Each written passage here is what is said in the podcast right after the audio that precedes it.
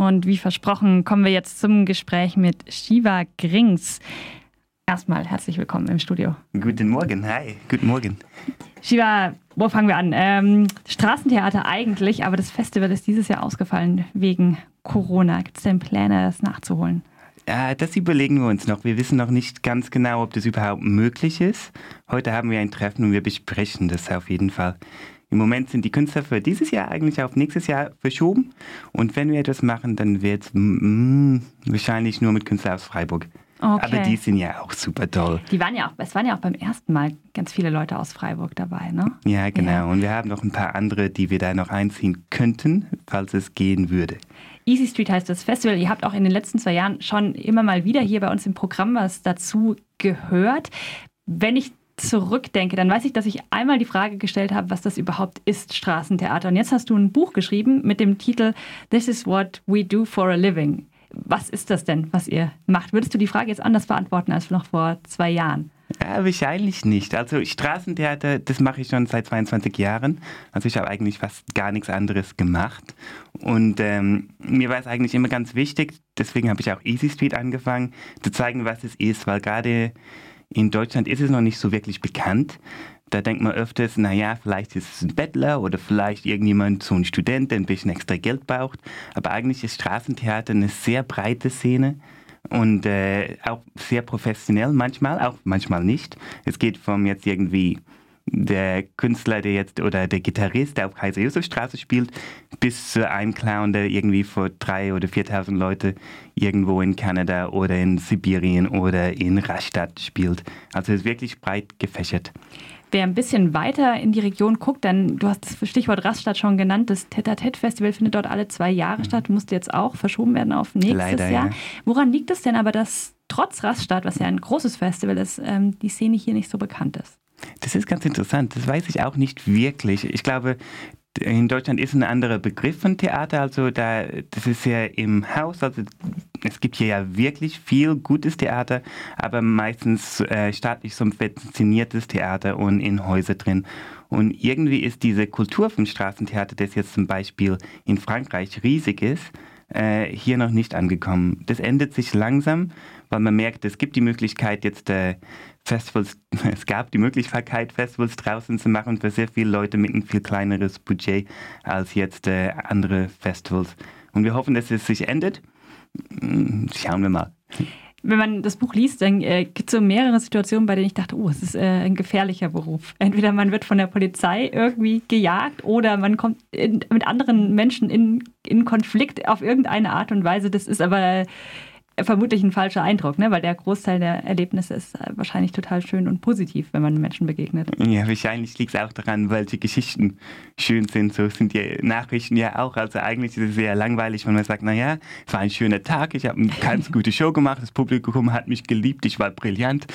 Das ist nicht, nicht so interessant. In das Buch sind auf jeden Fall viele Geschichten, weil äh, die Show, die ich spiele, ja sehr improvisiert ist. Da gehe ich auch über sehr viele Grenzen hinaus und, äh, und da trifft man schon echt äh, interessante Situationen. Das Buch fängt ja auch an, wo ich oben auf eine Laterne hängen bleibe, weil die Polizei unten ist und mich unbedingt wegnehmen möchte mit, mit meinem Publikum am besten.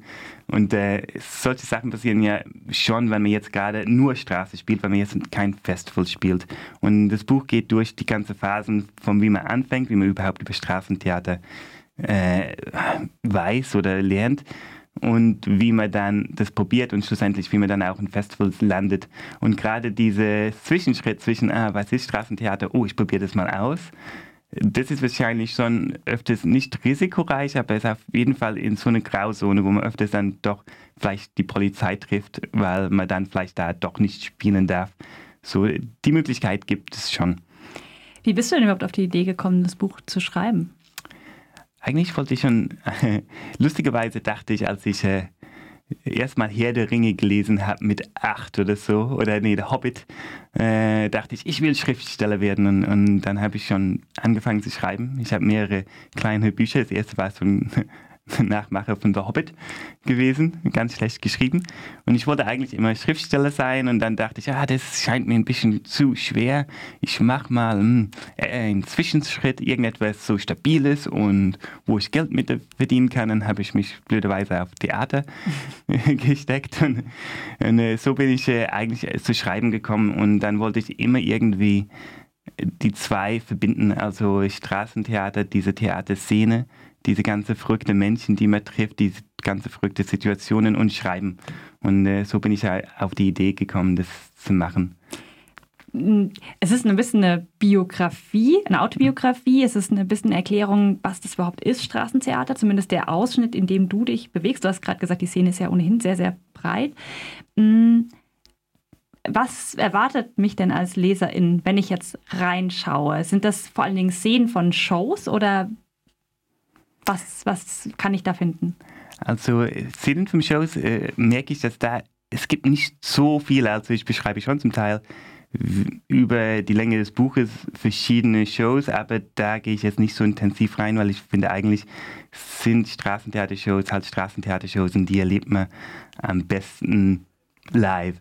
Aber was es zeigt und auch ein Hauptgrund, wieso ich das überhaupt gemacht habe, ist, dass es gibt so viele verrückte und interessante Charakteren, die man trifft. Das vom, vom einen, der, der Iggy Pop spielt oder einer, der Charlie Chaplin spielt auf die Straße, aber gleichzeitig irgendwie ein ganz berühmter Musiker war oder so. Es gibt so viele schöne, coole Menschen und die habe ich versucht über eine Geschichte von meiner Biografie zu beschreiben. Also äh, überflächlich geht es über meine Geschichte, wie man so reinkommt und unterflächlich sind halt diese ganzen Charaktere und diese ganzen sehr liebesvollen, an alle sehr komische Menschen, die man auf dem Weg trifft.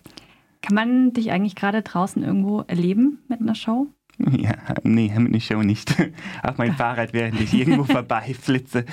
Nein, im Moment nicht. Aber in zwei oder drei Wochen, ich mache gerade ein neues Projekt zusammen mit meiner Freundin oder meiner Frau, ähm, das für Corona konzipiert ist. Also das ist ein Eins auf eins Stück. Das heißt äh, Kleinst Kunsttheater. Und wir spielen dann in Schlangen, in Warteschlangen. Da kriegt man dann so einen Platzhalter, wird eingeladen, rüberzukommen dann kann man eins auf eins eine ganz kleine Show in einen Werkzeugkasten äh, für drei Minuten angucken und dann kann man zurück zu seinem Platz gehen und äh, weiter warten. Also in zwei bis drei Wochen hier in Freiburg auch. Ja, genau. Da ist die Premiere. Ich glaube, am 20. wollten wir das machen, 20. Juni. Und wo? Ja, das wissen wir noch nicht. Wahrscheinlich entweder, entweder Viere Bahnhof, da beim Markt, beim Post am Habsburger Straße dürfen wir auch. Ich glaube, unser erster Platz ist noch nicht fix, aber eine von diesen Orten wird es sein. Okay, dann ähm, behalten wir das im Kopf und fragen nochmal nach. Wo bekommt man denn das Buch, wenn man jetzt Lust hat, nochmal nachzulesen? Am besten über meine Homepage findet man dann einen Link oder auf die Homepage von äh, BOD, Books on Demand, www.bod.de und dann sucht man meinen Namen und dann findet man das Buch. Der Name ist Fieber Krings. Vielen Dank für den Besuch. Dankeschön.